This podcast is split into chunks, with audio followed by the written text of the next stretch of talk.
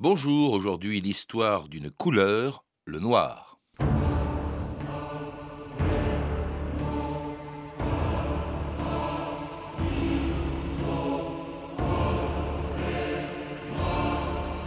Le noir est le refuge de la couleur.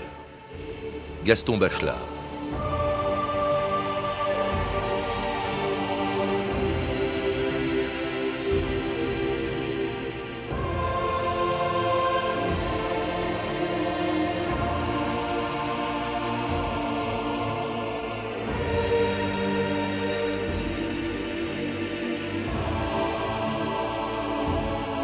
2000 ans d'histoire.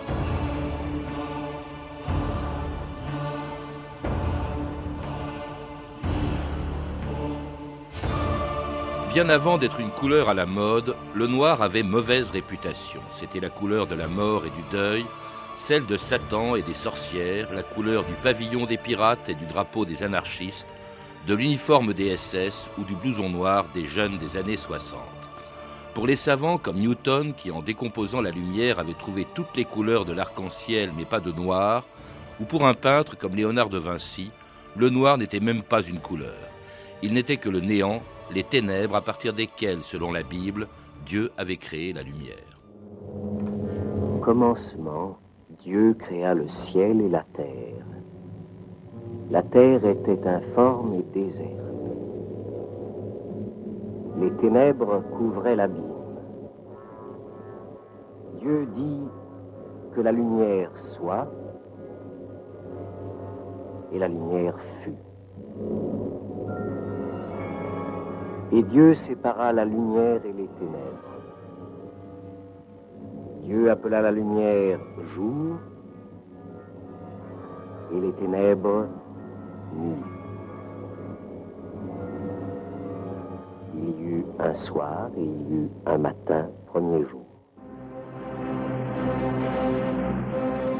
Michel Pastoureau, bonjour. Bonjour. Alors, dans votre dernier livre, Le Noir, Histoire d'une couleur, vous rappelez ces premières lignes de la Bible, Dieu séparant la lumière des ténèbres, autrement dit, le blanc et le noir, ce qui peut s'interpréter, vous le dites, de deux manières. Soit le noir, c'est le néant, une non-couleur, ou au contraire, la couleur primordiale, dites-vous, d'où viennent toutes les autres.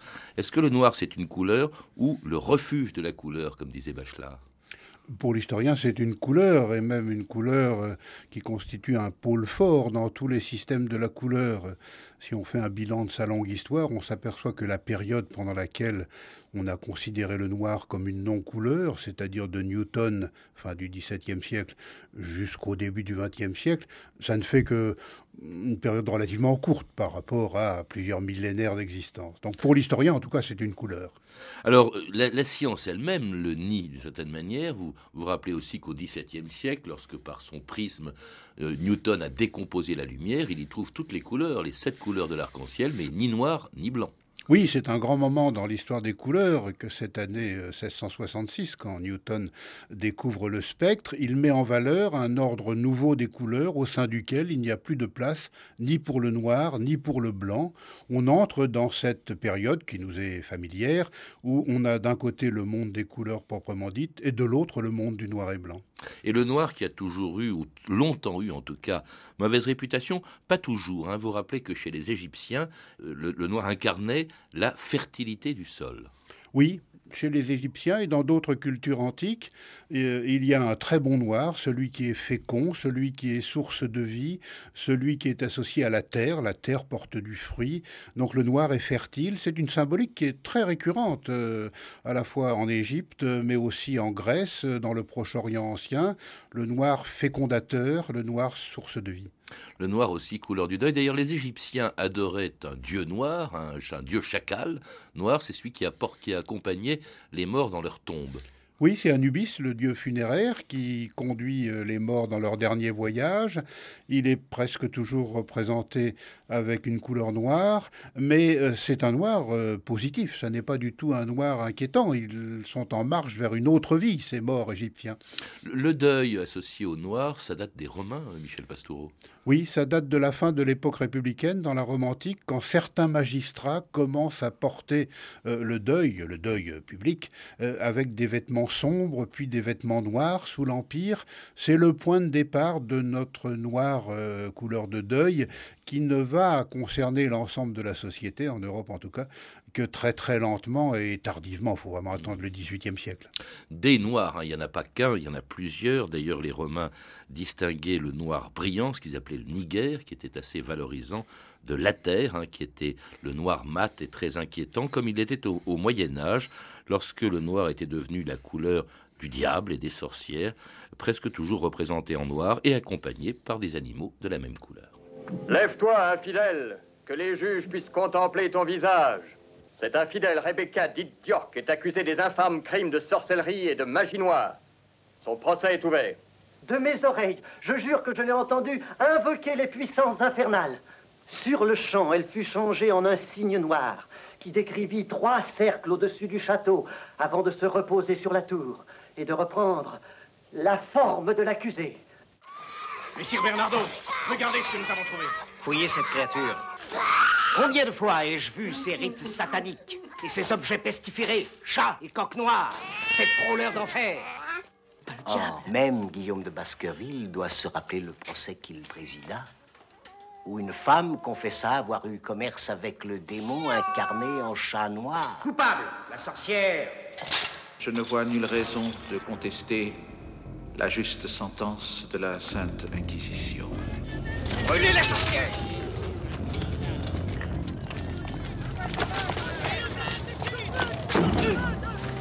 Et c'est comme ça qu'au Moyen Âge, eh bien, euh, jusqu'au siècle des Lumières, d'ailleurs vous le rappelez, Michel Pastoureau, ça a duré longtemps, eh bien, on brûlait les sorcières, toujours représentées en noir, comme le diable. En fait, le noir est une couleur diabolisée Moyen Âge.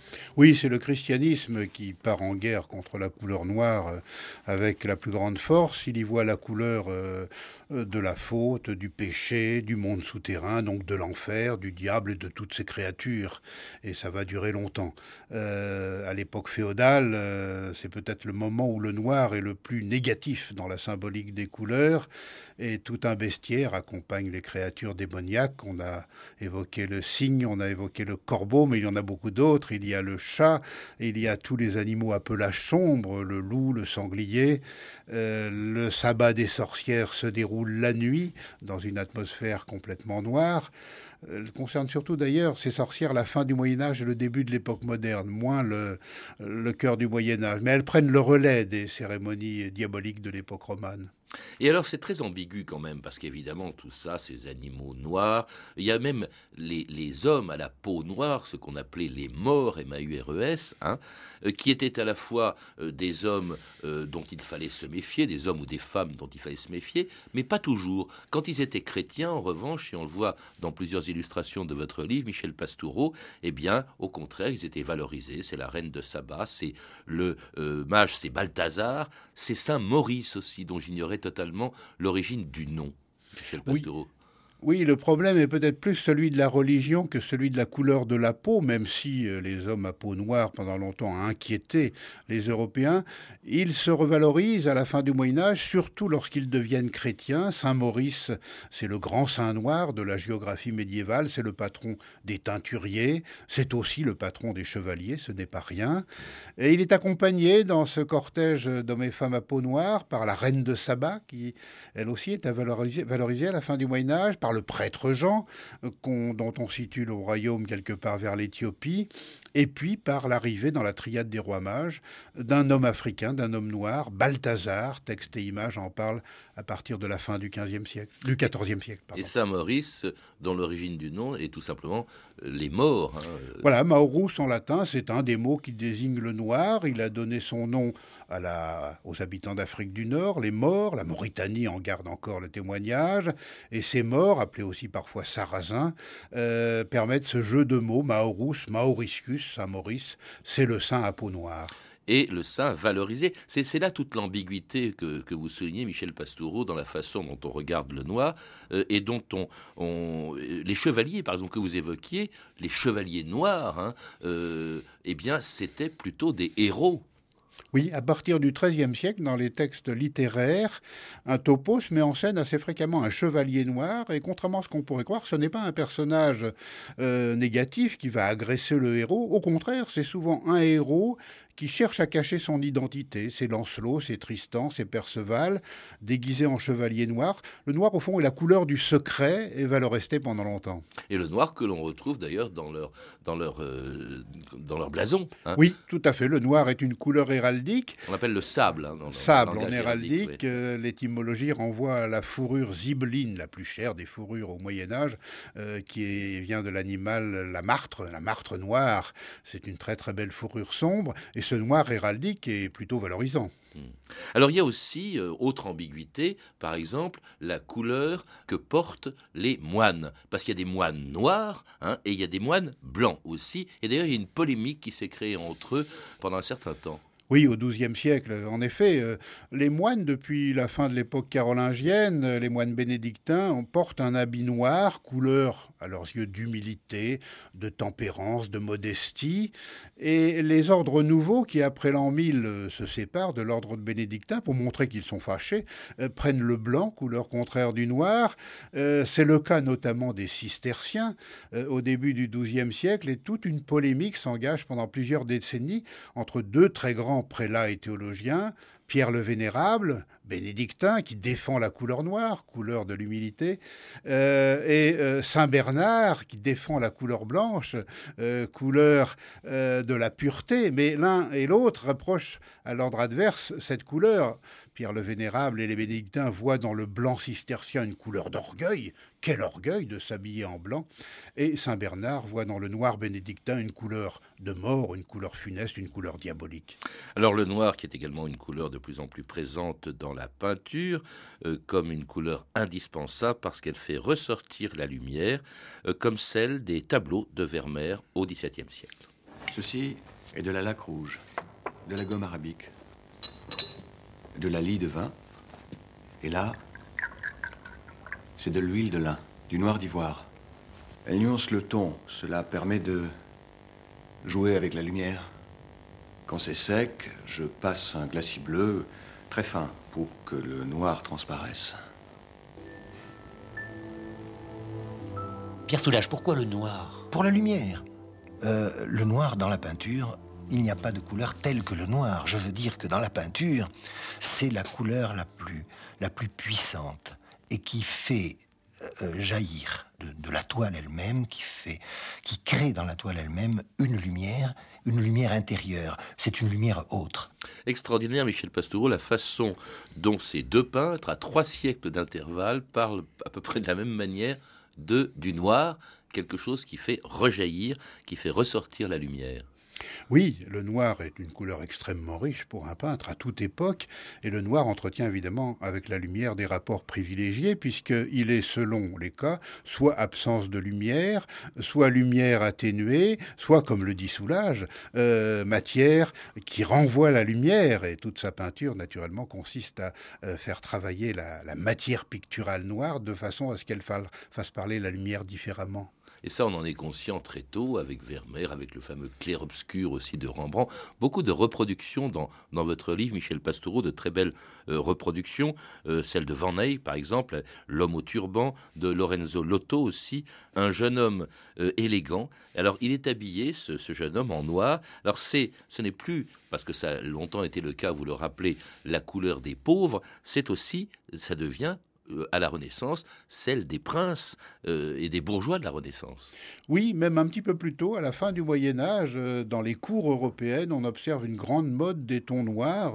à la cour de Bourgogne au XVe siècle, les ducs, Philippe le Bon et Charles le Téméraire, s'habillent presque tous les jours en noir comme ils sont les plus puissants d'Occident, les autres cours, les cours royales, se mettent aussi à cette mode nouvelle des tons noirs qui est venue d'Italie au XIVe siècle et qui va perdurer jusqu'au milieu du XVIIe siècle à travers toute l'Europe, puisque la cour d'Espagne hérite euh, des usages de la cour de Bourgogne, et à partir du XVIe siècle, c'est la cour d'Espagne qui lance les modes.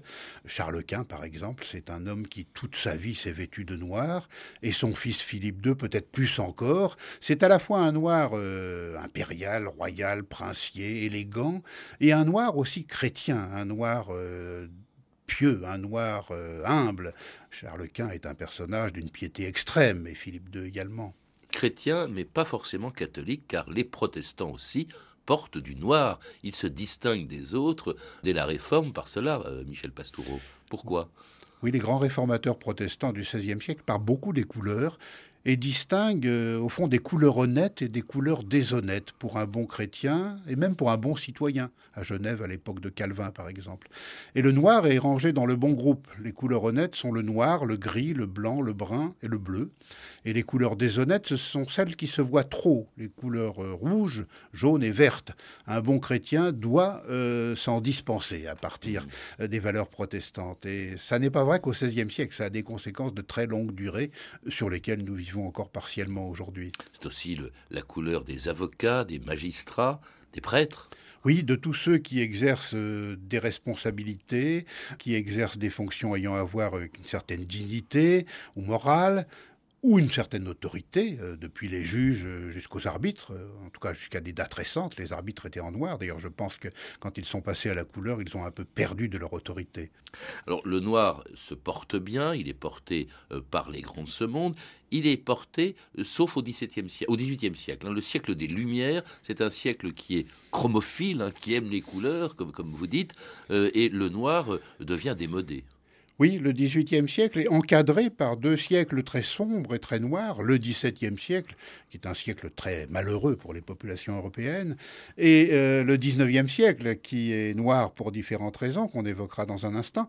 Mais le XVIIIe siècle, lui, c'est une oasis euh, colorée, en quelque sorte. Ce sont les Lumières, et le noir est en recul, à la fois sur le plan symbolique et sur euh, le plan de la vie quotidienne.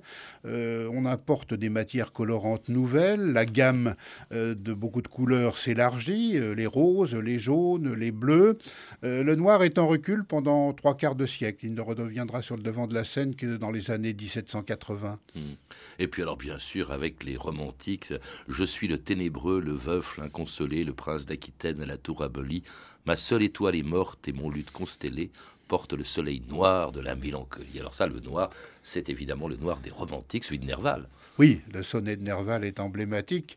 Quand j'étais jeune chercheur, d'ailleurs, je lui ai consacré une étude euh, quelque peu approfondie.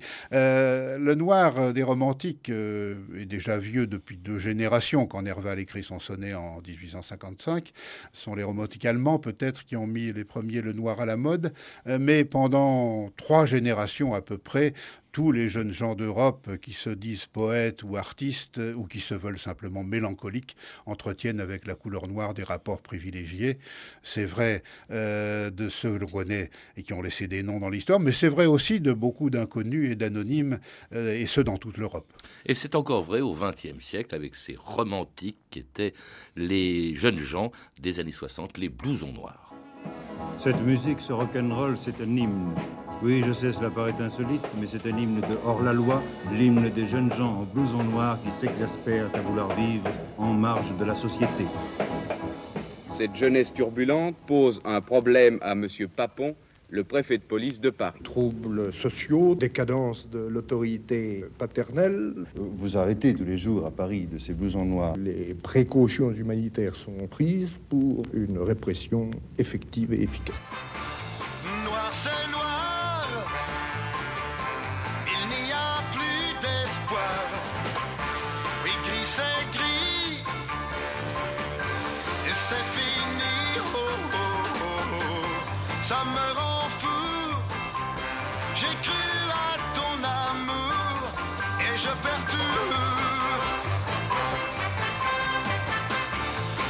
Dans le noir. J'ai du mal à croire au cri de l'ennui. Et je te crie, oh, oh, oh, oh. je ferai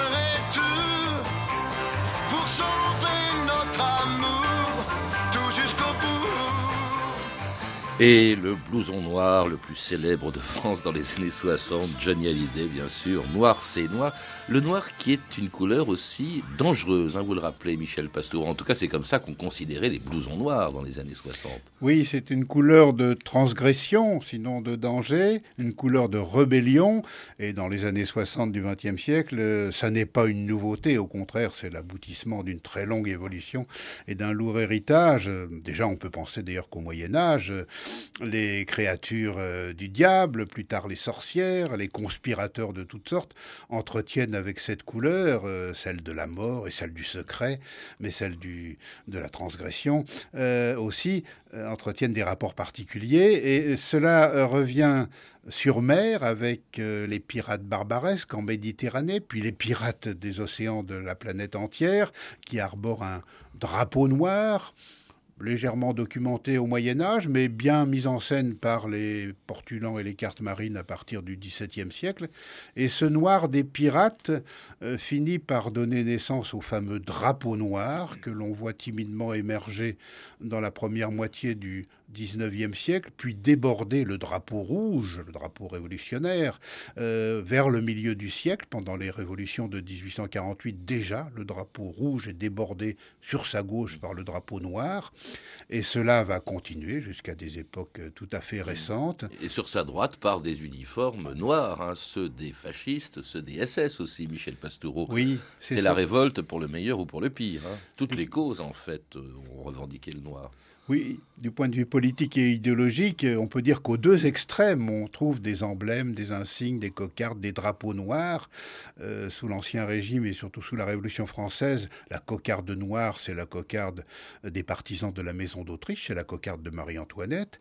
Et puis, dans la première moitié du XIXe siècle, c'est la couleur des partis cléricaux, disons. C'est la soutane des prêtres qui est devenue une sorte d'emblème. Et c'est un noir qui est très à droite sur les politique, un noir réactionnaire, un noir conservateur. Et à l'opposé, donc, on a le noir anarchiste, le noir nihiliste.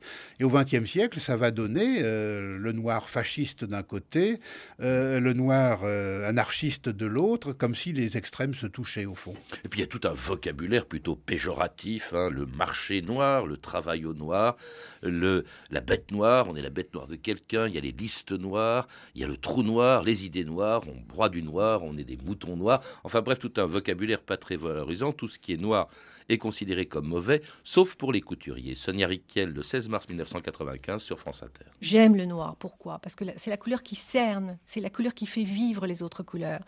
Le rouge, le bleu, le vert, le jaune, le blanc, ce sont des couleurs magnifiques, mais quand c'est à côté d'un petit peu de noir, d'une touche de noir, d'un spot de noir, c'est sublime, ça emporte, ça élève. Le noir, c'est une couleur très difficile à porter. Quand vous êtes vous vous habillez de noir, il faut vraiment que vous soyez très très forte, que vous soyez très maquillée, que vous ayez vraiment que vous marchiez d'une manière tout à fait spéciale, que vous soyez sophistiqué, que vous soyez drôle, que vous soyez ironique. Le noir, c'est une couleur qui vous tue, qui vous rend terne, qui vous abat complètement si vous savez pas jouer.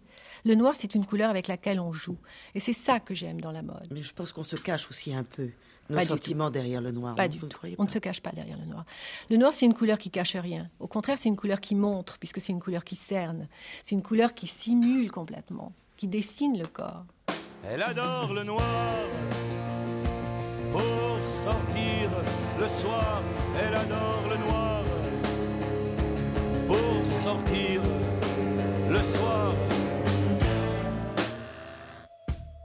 Et eh oui, Sonia Riquel adore le noir, on le sait, mais elle n'était pas la première, vous le rappelez, Michel Pastoureau au XXe siècle. Vous citez déjà Proust en, 1913 qui parlait de, la, de Odette de Crécy en robe noire, comme toujours, parce qu'elle croyait qu'en noir on est toujours bien et que c'est ce qui est le plus distingué.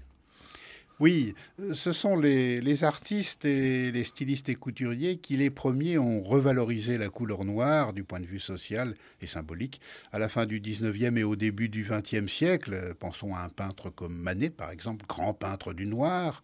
Et puis un peu plus tard, à ces générations de couturiers, avant et après la Première Guerre mondiale, qui accordent tant d'importance à la couleur noire. Donc Sonia Coco Chanel dans les Coco Chanel, la petite robe noire, par exemple. C'est aussi l'époque euh, du smoking donc au XXe siècle, il y a un noir euh, nouvelle manière qui fait son apparition, un noir euh, moderne, un noir créatif, euh, un noir qui a à voir avec le vêtement à la mode et les idées nouvelles. Mmh. Je suis frappé, moi, quand je fais une conférence devant des personnes venant des métiers de la mode ou du monde de l'architecture, tous, tous sont habillés en noir. C'est le noir créatif.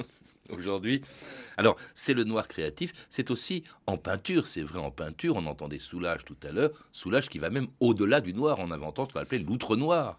Oui. Michel Euh, comment faire du noir plus noir que noir? Eh bien, Soulage a réussi avec euh, son concept d'outre-noir.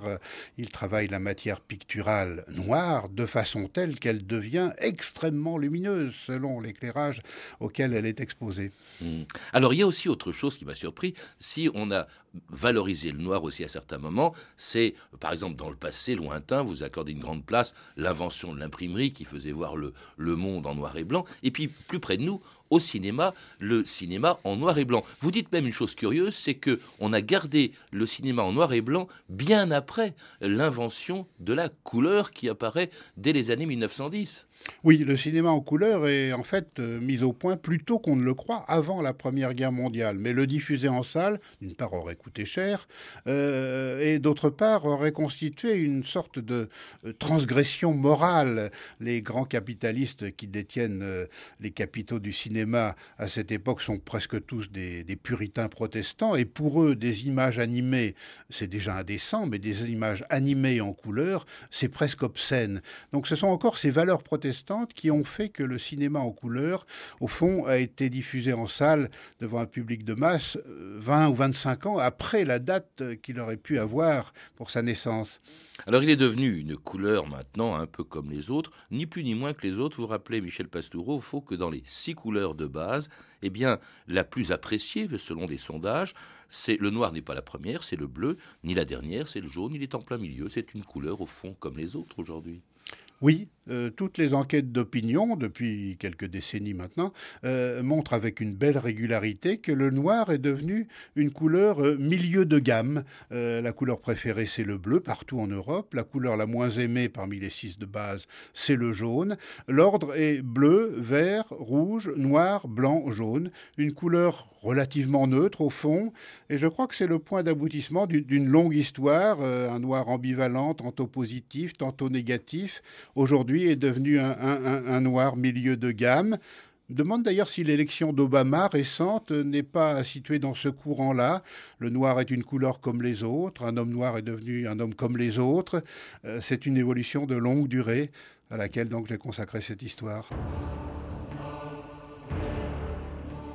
C'était une émission du 24 novembre 2008. Pour en savoir plus, je recommande la lecture des livres de mon invité, Michel Pastoureau, Noir, Histoire d'une couleur, publié aux éditions du Seuil, et en collaboration avec Dominique Simonet, Couleur, le grand livre, aux éditions Panama.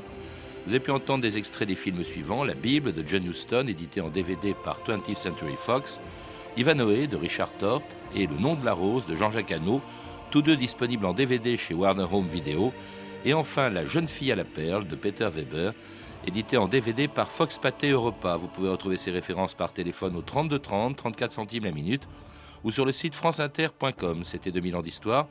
À la technique, Sophie Moreno et Patrick Henry. Documentation et archivina, Emmanuel Fournier, Clarisse Le Gardien, Franck Olivard et Frédéric Martin. Une émission de Patrice Gélinet, réalisée par Anne Hirsch-Kobilac.